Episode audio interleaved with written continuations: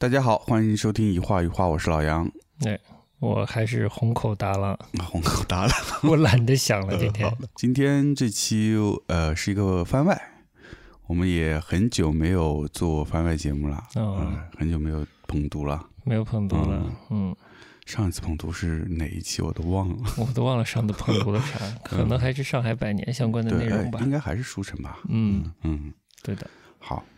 嗯，我们这一期捧读个啥呢？捧读个啥呢？直接就切主题了吗？哎，还挺直接的呢。嗯，反正先说主题。今天捧读的内容呢，是跟之前我们有一期讲到李阳的节目是有关系的。呃，捧读的内容是中国非常著名的吧，影评人、独立电影或者独立影像界的策划人。嗯，张献民，嗯，张献民老师，嗯，贵为这个贵为用的也很奇怪啊，贵为娄烨的老师，嗯。嗯，就是其实了解中国的独立影像的话。独立影像的历史的话呢，就是我觉得张献民是绕不过去的一个名字。哦呦，嗯，就跟当代艺术绕不过立宪体是一样的。哎，你这个 比喻其实是嗯，非恰当恰当，嗯嗯，比喻是恰当的。嗯，这两个线字呢，勾的也算是嗯好的生硬，但也是勾上了，努力的勾上。对对对，但确实地位有点像，对。就是早二十年前呢，他当时就是比较著名的一个，我在书城上写杂志的约稿，有个影评的系列叫做《看不见的影像》。嗯，这个在当时我觉得还是蛮知名的。嗯，后来也集结出版了。嗯嗯，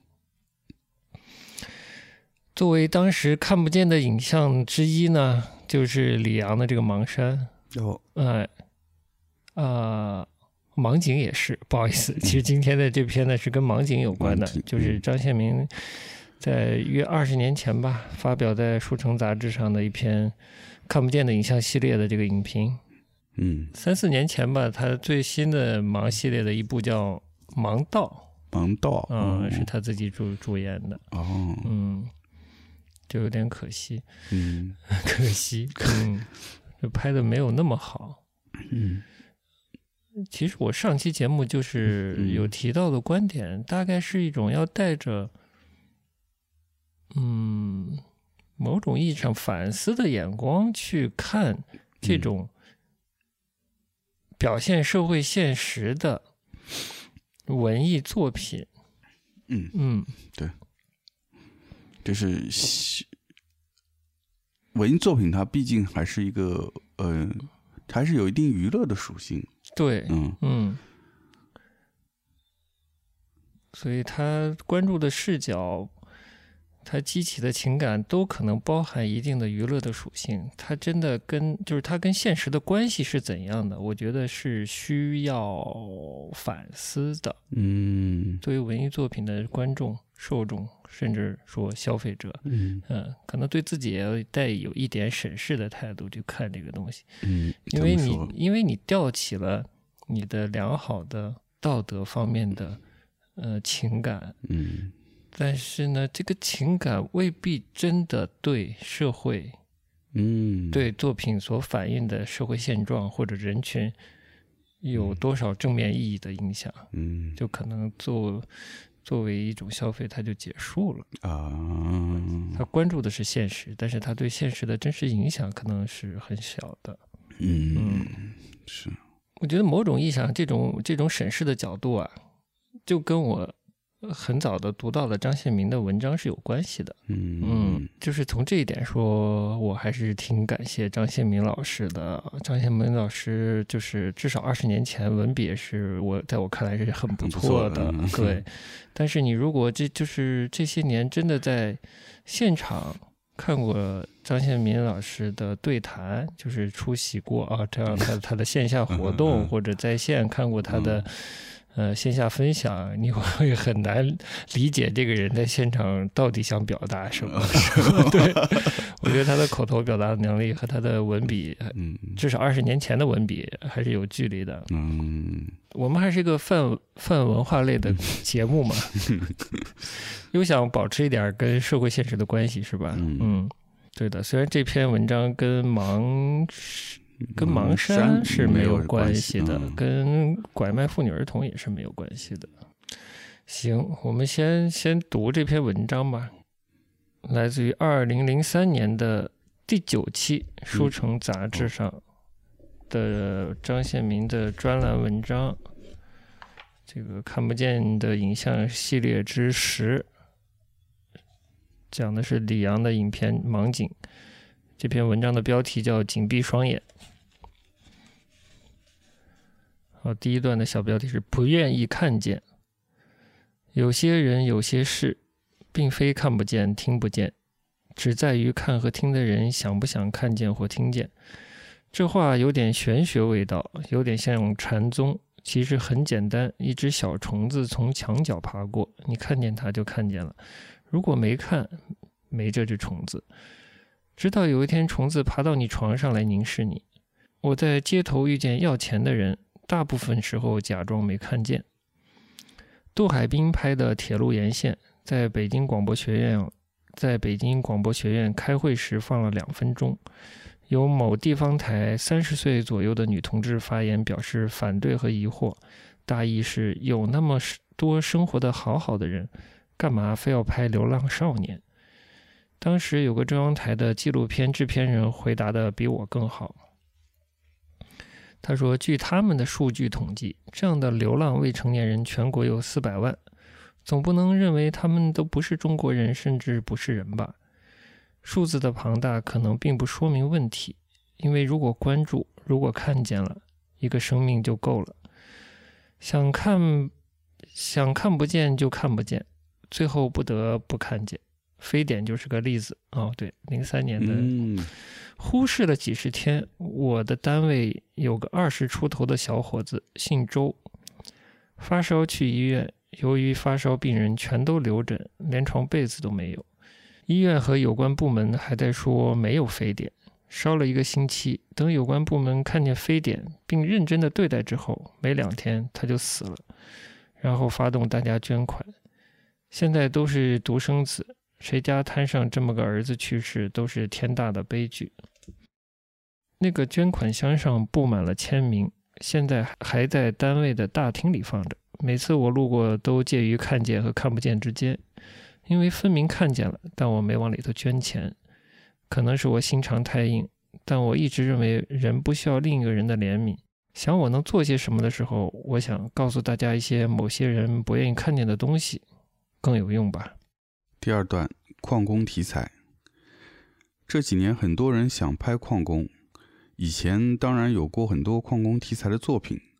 我小时候在军人俱乐部，某种体现军民水情的演出场所，看歌舞，一堆舞蹈演员表演矿山来了更先进的设备，奋力掘进过程中塌方了，而后他们用自己的臂膀和双手顶住了塌方，继续钻煤。终于夺得又一个高产日。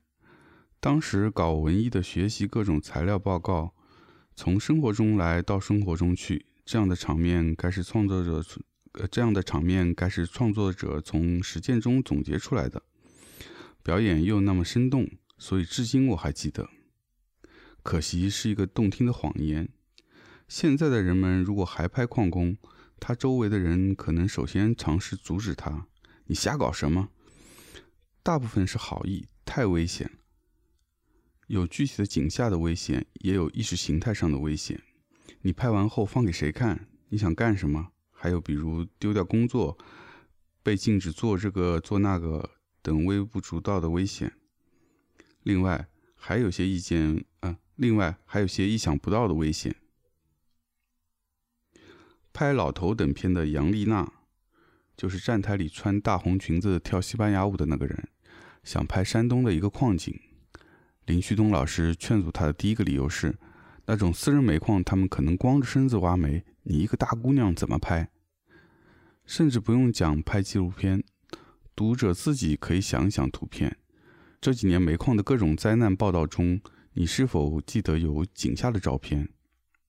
我印象中的绝大部分新闻图片是一堆人围在井口正在抢救。另一种看不到的图片是受害人家属的反应。这个假设要反过来考虑，就是井下的照片在抢救之后还是拍得到的，受害人家属的反应也不难拍到，但媒体上都没有。所以话说回来，万一有几张这样的图片，我们又该怎样面对这些以前我们看不见的真实？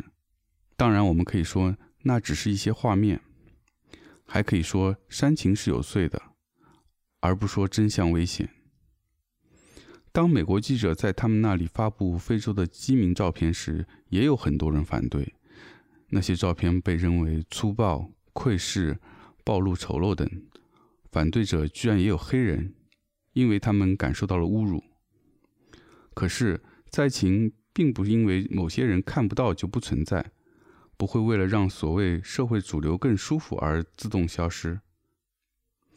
那么，矿井之下的生活。确实是所有人不应当看见的吗？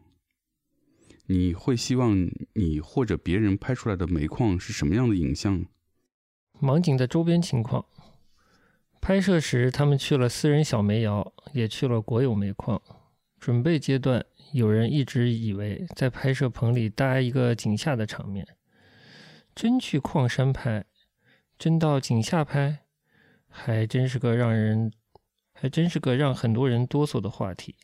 在小煤窑里拍摄时，一块面盆大的煤掉下来，砸在录音师的背上，他并没有受伤，因为矿井很矮，他弯他弯着腰，背部当时紧挨着那块煤。后来他们换了个煤矿，国有的，条件一下子很不一样。按照刘永红夸张的说法，地下巷道的宽敞明亮，跟地铁似的。当然要接受各种的盘问和质疑。你们是干什么的？你们拍下来要干什么？这是白道上的问题，还有黑道上的。你拍这个东西肯定是拿到外面挣大钱的，你得先分我一些，要不然你想走？李阳大体是个艺术家，在德国很长时间，这是他第一个电影作品。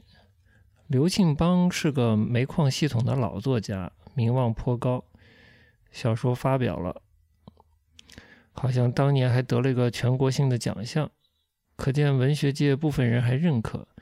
文学界负责意识形态的领导们也没有觉得有问题。刘永红做完《海鲜》的摄像后，先后做了三部主旋律电影的摄影师。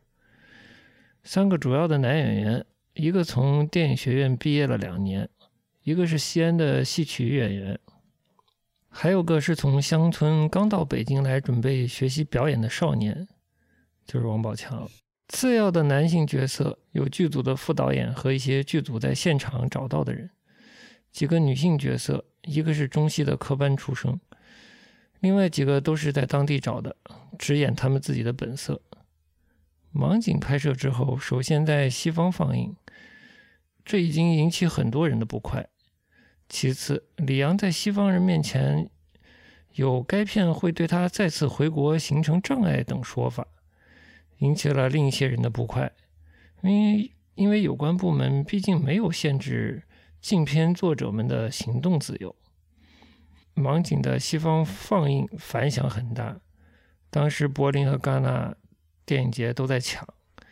现在法国的欧盛公司准备做他的下一部作品。故事：两个中年农民矿工在井下合伙，把其中一个人的弟弟砸死后，制造塌方假象，到井上来讹呃到井上来讹矿主的钱。矿主设法隐瞒真相后，只好赔偿三万元。他们把弟弟的骨灰盒扔了之后，去宾馆开房间寻乐子，到邮局给家里寄钱，让孩子好好读书，以后念大学。然后就在车站广场上寻找下一个目标。一个出门打工没找到工、三天没吃上饭的少年被他们搭上，名义上成了他们的侄子，在他们的带领下来到另一处小煤窑。似乎这两个矿工只在等下一次下手机会，但这回钱还有那么好挣吗？影片，该片有 该片有几点相当让人惊讶。首先是矿区生活和井下工作的真实感。影片的开场是穿着硬板老棉袄的矿工们清晨从干打垒的地窝子里走出来，排队领矿灯。领到的拧一下，看灯亮不亮，亮就下井。还有一道搜身，不知道矿主的腿子们搜什么，但搜过了，棉袄里什么也没有，才可以下井。他们居住和工作的环境不是一句“要挣钱就得过几天苦日子”就能遮蔽的。有关真实性，苏州河不是娄烨挖出来的，胡同也不是王小帅改造成那样的，矿井和地窝子也不是李阳在家里想象之后在德国的摄影棚里搭出来的，他们是河北、河南都看得见的实际的矿区。井下的部分非常困难，单讲光线，没光线怎么拍？总不能用微弱如烛光的矿灯拍摄，而井下又没有照明。结果就是用最简单的一点光线，画面当然比较粗糙。可是如果你反对粗糙的话，你是要拍一个精致的矿井吗？某些事物的特质决定着你如何反映它们吧。总不能拿一条放之四海皆准的原则，把狭窄的。把狭窄的巷道像春节晚会的演播厅，或者像八一电影制片厂拍摄的延安窑洞一样，用几十盏大功率的灯具照得亮堂堂的。其次是表演，大部分内地不能供应的表演是自然主义的，使用非职业演员，并非一定能达到自然的效果。盲井的表演非常的自然，更让人惊讶的是那些科班出身的。专业的演员混在成堆的矿工中，居然与矿工没有区别。某个人物到邮局去排队，如果他不预先知道哪一个是人物，哪一个是演员，哪些是市民，看不出差别。别的场景中也是这样。这是拍这是拍摄当代题材的好处：仔细的挑挑演员，场景自然一点。比如不要嫌弃某个乡村的邮局太土了，演员的衣服在当地的服装小摊上买。而不是在大城市的大商场里买，这些是基础的条件。更高要求是演员对其表演的追求。我想，表演科班教育的所谓体验学说似乎太高深了。与矿工们待在一起比较真实，观察他们，跟他们一样，体验的结果说不定只能做出塌方时用肩膀去扛的表演，就像个普通人。如果你是个矿工，混到大学里去，装成个小知识分子的模样，比较容易混。反过来也一样，一个城里人混到矿工中去，一举一动向矿工看齐，是比较经济有效的生活方法。既然大学里有铁路工人，才考上两个月就变得比小资产阶级更像艺术青年，那演员混到矿工里去，别人认不出他是演员的话，也算不得什么高深的演技，却可能就是表演的最高标准。这时，演员身边的矿工是真实的矿工，既有可能，既有可能方便某些演员的表演，也可能对另外一些演员构成无法逾越的障碍。其次就是剧情，《盲井》是近年来内地电影作品中最紧凑的一部，没有废话。按戛纳电影节导演双周选片人当时的话来说，加满了油，全速跑，一直跑到没油了。没有花招，事情是什么样子就是什么样子，没有时空的变化，没有另加的音乐，没有刻意的技法，没有快切或者长镜头，开头就下井，还没等观众明白怎么回事就出事了，出了事儿大家再慢慢明白为什么是这个样子，结局也是大多数人猜想不到的。剧情整体经过整合后，有种让人喘不过气来的效果，过渡只有两次翻案间的一大段。听说删掉了原本有的回到乡下过春节的一大段，过度紧凑了很多。评价：盲井是我一再说的对现实的模拟，分明李阳和剧组任何创作人员的生活都不是那个样子。模拟的模拟的危险，一方面是有人，包括工人或矿工，指责这样的故事和拍摄方法在歪曲工人生活。有点像美国黑人不愿意非洲的饥民赤裸裸地出现在美国的主流媒体上。他们的指责最简单的一条，可以是：你不是矿工，凭什么把我们矿工拍成这样？这种指责放大一点，实际上在中国生活的各个层面和行业都存在。不拍电影的话也存在，像像居委会大妈不乐意别人来她的社区拍照片，因为她认为没什么好拍的。甚至认为那是脏的，所以不能拍。而且最重要的，那是他的社区。模拟的另一个危险是，是拍电影的这个行业内有一些人只拍自己的生活，他们由心而发，异常真诚，因而经常怀疑那些不拍摄自己的生活、拍摄别人生活的人不够真诚。事实上，这种怀疑或拒绝是有道理的。李阳自己在外国媒体上的部分言行，也为别人的怀疑甚至看法提供了一些依据。但我看这些都是个人意见。不构成推翻不构成推翻盲井的充分理由。我们一直在期待工人拍摄工人，农民拍摄农民。郑大圣拍摄了记录农民自己拍摄革命历史题材电影的《DV 中国》。上海的李欣甚至写了一个故事片剧本，反映农民自己拍武打片。好像知识分子拍摄工人农民的事实还在继续。有关这个问题的争论，二十年以后都不会结束。在情感充沛、原汁原味的矿工拍摄的矿工出现以前，我们是否需要看见一些似乎不那么真诚的知识分子拍摄的矿工呢？对这些知识分子或艺术家的指责，包括他们挣了钱，他们出了名了，实际上对矿工的生活境遇没有任何改善。他们是西方虚伪的人道主义的一部分，满足了西方人窥视贫困的阴暗心理，丑化中国。利用矿工达到个人目的的，等等，在这样的人当中，在受到这些指责的人当中，李阳不是第一个，也绝不会是最后一个。知识分子拍摄底层生活，绝不意味着作品肯定是好的，但肯定也不意味着作品肯定是坏的。如果不再涉及影片与现实的关系，或创作者或创作者的意图以及达到的目的。单就影片而论，盲井一个非常明显的特点是封闭性。它的封闭性也是它的传统性，这可能构成对电影创作层面的一个指责。盲井不是向外界敞开的，没有其他方向，不接纳外来的因素，剧情自我满足。但如果不把这当作缺点，封闭的情节和自我满足的故事是形成剧是形成剧情窒息效果的前提。另一个可能指责是没有感情，但这涉及每个人对感情的看法。有的人感情比较多，看盲井可能会受不了；另一些人可能在当中体会到极端情况下人与人最温暖、最温暖的感觉。就像人性，观者的看法会有差异。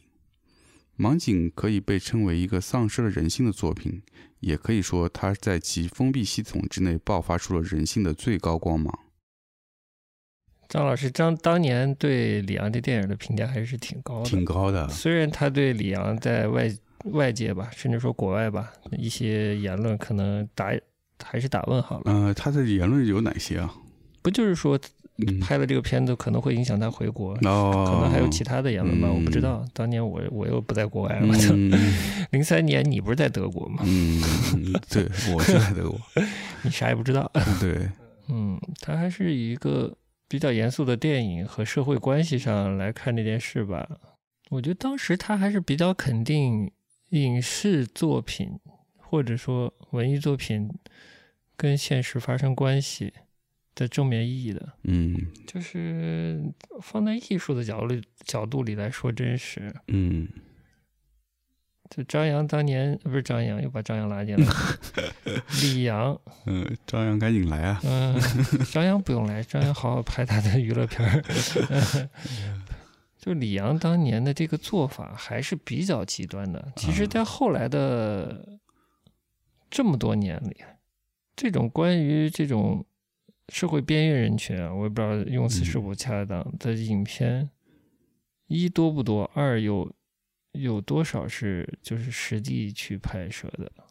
嗯，就是所谓用这种表演学术上不懂，就可能是体验派吧，这种方式去表演的。嗯，他在追求所谓的真实上，他已经我觉得做到头了。嗯嗯，因为我这片当时看的时候，就我比较早嘛，就是具体很多情节我是也不太记得，但是我印象很深的就是当时看这个剧。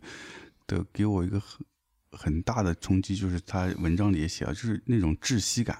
嗯，因为那环境带来，对，就一直在那个昏暗的环境里。嗯，给我感觉就跟看别的片儿不太一样。我就我看着会觉得说，这不像一个故事片儿，也不像一个纪录片儿。因为当时我们看纪录片啊，可能更更多的是官方媒体的那种纪录片。哎，是是是，嗯，他拍的还是，嗯，打引号比较讲究的。嗯这个纪录片美学这个事儿啊，不太了解。嗯嗯，纪录片在风格上，在美学上应该也有也是有一些分野的。但其实张献民是，我记得没错的话是是张献民还是谁在文章里说，娄烨也是接受的这个，呃，也可能是徐浩峰吧，就是他们这一代电影科班出身，电影学院科班出身，但其实受的更多的影响是俄罗斯派的这个纪录片儿。俄罗斯派的纪录片，嗯，这具体是什么我是不知道的。嗯，嗯但至少在娄烨的身上是明显的。他说，他其实说，甚至在第五代身上都明显。嗯这个我不是很确定啊，因为我不了解。嗯嗯但张扬的电影美学是哪里来的，我就不知道了。但前两部是比较统一的，就《盲山》和《盲井》。到了，哎呀，李阳啊对李阳的这个电影美学，前两部还比较统一，嗯都是很接近纪录片的。嗯嗯，但到了比较新的这一步《盲道嗯》，就非常有一种制作不成熟的娱乐片儿。电影体系下的制品的感觉。哦它那种比较生，之前非常生、非常嗯残忍的，嗯嗯、或者不修饰的那一面，嗯就几乎快没有了。哦是吗？嗯嗯，东西就很很电视剧，啊品质上很电视剧，嗯我不能说故事上很电视剧，嗯品质上很电视剧，这就回到了它有点像一个，这个跟本质没关系，就是跟我其实最近又看了一下《盲道》，我觉得跟他关心的话题其实没有关系，嗯。就是它还是一个文艺作品，嗯嗯。它不管是用相对呃纪录片的求真的那种方式拍，还是拍的有点像一个制作和表演都不是非常精良的呃电视剧。某种意义上啊，我们不谈这个作品品质嗯。的意义上的话，它其实没区别，嗯。它都是关注了现实生活的一一个小的侧面，嗯，嗯。被人忽视的一个侧面吧。其实这个对比很有趣，就是你看《盲山盲井》，如果也去看《盲道》，对你到底有什么区别？嗯嗯，它其实说的是同一同一个类型的社会的侧面，但它的拍摄品质差的很多，嗯风格品质差很多。那他可能你看前两者会非常激起你直观的呃情绪上的变化，嗯嗯，激起你的一些正义感，甚至一嗯些想改变社会的想法，呃，或者你对对你生活的现实生活产生了新的认识。而另一部拍的比较汤汤水水、品质也非常一般的这么一部，同样关注少数人的，他是一个流浪儿童，被假呃就是这种残疾儿童、盲人儿童。被社会边缘人群拉去上街乞讨，哦然后收抽成的这么一个假父母，嗯嗯其实是讨钱团伙的这么一个人群，他关注了这么一个人群。那你看这样的品质的片子，同样是关注了少数人的命运的话，那你内心是怎么想的？嗯你被会唤起的那些道德感，你就对现实生活的其他人的那种同情心，是不是就打折扣了呢？嗯，我觉得这是比较吊诡的一面。嗯嗯，就你的生活可能看完了《盲山盲井》，嗯，也没有帮助到被拐卖妇女儿童，嗯也没有帮助到这种在极端工作场所下面工作的矿工啊。其实同类工作就是高危险的这种工作，应该还是蛮多的。嗯嗯，那你看一部《盲道》，就是你对这种其实有拐卖成分的这种小孩子呃上街乞讨，被嗯被少数成年人控制上街乞讨的这种状态，有点奴隶性质的这种工作状态，嗯他其实已经进入工作状态了啊。那你对这样的人会产生更多的关注吗？会帮助他吗？我觉得可能也未必。嗯，那你的意思是说，其实李阳选择这样的题材，他只是作为一个他自己文艺作品的一个主题？那我觉得是他，这是他关注的主题，这点是很鲜明的。嗯嗯。但是至于他是不是说真的要以这个主题来引起大家的所谓的这种，就是我觉得很多事情啊。在二十年前，这是非常突破的事情。虽然它是禁片，其实大部分人也看不到。嗯嗯嗯。到了，呃，一八年、一七八年，这个《盲道》已经是公映的影片了。嗯。很多人抱着补一个盲山盲景电影票的心情去看了，比如我。对，但是我是想说，到了现在这个社会状态下，这样的关注少数人生活生存状态的影片能公映了。嗯嗯嗯。那然后呢？嗯。呃，就是就是一个问题了。那么回到这个锋线的问题，嗯，好像关注是有用的，对，就是这个网络时代下面关注还是有用的，嗯。嗯，似乎也就是这样了，嗯嗯，因为我在网络上也有关注，就是在锋线这个事情时候，我关注了一个曾经的调查记者叫邓飞的，一直在跟这方面的事情。然后以前我关注了一个姓王的一个记者，他是长期关注呃尘肺病，嗯，工人的这个农民工尘肺病这个问题的，嗯，就是很多呃，比如说做矿山工作的，嗯，这个农村劳动力，由于保护措施不够，可能工作了一段时间之后他就尘肺了，这个尘肺病是。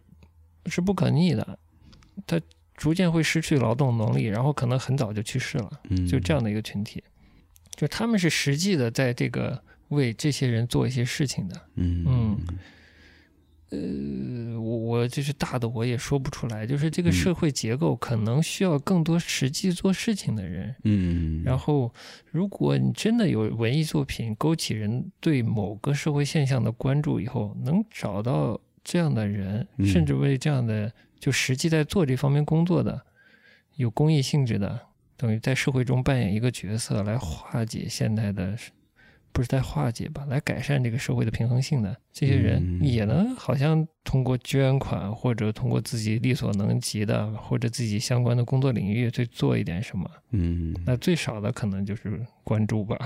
嗯，我我我也不知道。嗯，是。就是感觉有些隔隔绝感。我如果就比如我一年什么都不看，我就看张献民推荐的这种独立影像，虽然很难看得到，我就看这类影像，比如王斌的纪录片，嗯，呃，类似张扬，呃，类似李阳这样的电影，我看一年，我对社会有什么，嗯，有什么真正意义上的帮助呢？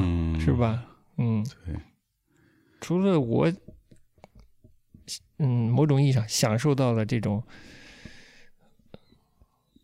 这类文艺作品带来的情感的共鸣，或者或者调动、激发之外，好像也没什么了。嗯，如果一自己不行动，二社会上也没有其他人在动，而你能跟他产生一些联系或者互动的话，嗯，那基本就是事件到作品或者到新闻就结束了嘛。嗯。就比较理想化。其实不能否认，这是有互联网，不是有互联网以后，有摄像头以后，是拐卖妇女儿童这些事情，其实是在一个减少的趋势，嗯，减少的还挺明显的。其实这个问题就有点大了，就是你的关心对社会问题到底有没有帮助，还是要真的在现实层面上有人和技术的帮助，是这个事情才能。改变，嗯嗯，对对，就像张张献民这篇文章里的观点，其实他是说，这个这样的文艺作品是让可以让观众看到平时不去看的这些问题。嗯，对，所以他是看不见的影像，看不见影像嘛，对。但是在看到之后呢，嗯，对吧？就我觉得，就像你说的，他他首先不是我们这种呃。文艺观众就文艺观众只是就像小安说的，文艺青年只是感受，只负责感受。这个你记得很清楚啊，哎，我都忘了这个小韩怎么说的。对，就是只负责感受，对，是不是感受嘛。对，但不能光感受啊，这种社会现实问题是要实际行动的。嗯，所以他可能真的是需要很多不同的人，所以光是文艺片爱好者看到这篇 肯定不够，那得真是各种社会层面人都能看到并且被触动，然后能有行动。嗯，这个很关键，所以，我我我现在在想，正好我我就我以前也也蛮多看类似 NHK 他们的那些纪录片，嗯，就包括日本很多民民营的这种电视台也会有专门的纪录片节目嘛。那他选择的播放的通道就是大众可以看到的电视频道，嗯，那我觉得这些东西给形形色色人看到，嗯。它的影响力更大，它可能真的是能触动到一些人，而且是有实际能力能解决问题的一些人来行动。而像这样的李阳这样的片儿，它它只是一个独立影像，嗯，它能触到接触到人，可能就是独立影像圈的人，无论是从业者还是观众，就可能真的能帮到的有限吧。嗯。你这种对比还是很重要的，你这个日本视角还是很重要的。其实呢，是我觉得是带出的一个问题，或者是带出的一个侧面。这个对比的侧面是关于媒体品质的问题。哎，对，是不是？是，嗯。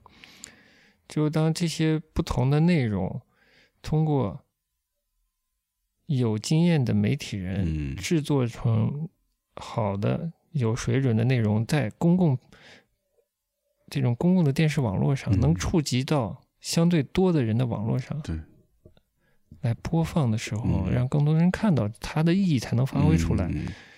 对，永远停留在独立影像，就它就像一个小众艺术、小众趣味一样。我喜欢喜欢收鼻烟壶一样的这种事情，那这个事情永远对社会没有太大的帮助。嗯，而且这种关注要持续性。嗯，就是你看，我们谈论到这个徐州分封县的这个问题，大家会想能想到的就是李阳的这个《盲盲山》，对吧？嗯，别别的作品呢？嗯，没有了。对，应该是作品上应该没有了。对啊，嗯。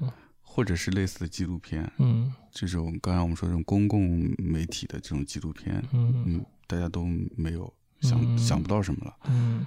但你像刚刚我对比日本，它电视台它这种呃纪录片纪录片的关注边缘人群的纪录片嘛，我就可以具体到这个边缘人群纪录片，它有各个电视台在做不同节目，而且是持续的，嗯，可能甚至是每周一次，嗯，大众就可以随时看到。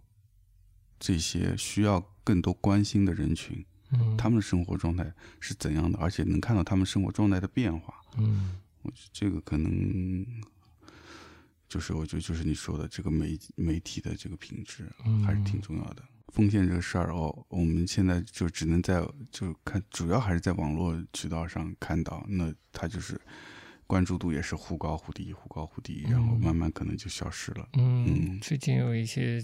消失的迹象，嗯，然后可能这个这个问题可能就慢慢又被大家忽略了，嗯，要不知道要等几年之后又有类似的事件，嗯，大家又会再拿出来讨论，说，哎，这个是多少年前已经有的，怎么还没有处理掉？嗯，怎么还有这个问题，对吧？我们都进入二十二世纪了，怎么还有这样的问题？嗯，对，嗯嗯，对，你说的对，就是。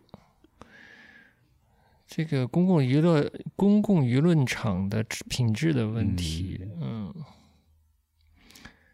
像我也听到了一些节目嘛，讨论这个话题，嗯，听的不多了，但可能呃反大体的反应可能有点类似于我们，嗯，说这个年代了，怎么还有这样的事情，对吧？尤其好像居住在大城市的市民对这件事好像也很陌生，嗯，但是我听了一个节目，我。估计哈，没记错的话是端传媒的一个 podcast 节目。那有一期它就是比较近的一期讨论，里面请里面请到了专业的律师。哦，啊，嗯，我觉得视角就不一样，态度也不一样了。我觉得就是品质，所谓媒体品质，就是让不同层面，但是跟这个事情有直接联系的人来看他们的观点，他们观察到了什么，我觉得就比较有意义。嗯嗯，而这样的就是其实反而比较少。嗯。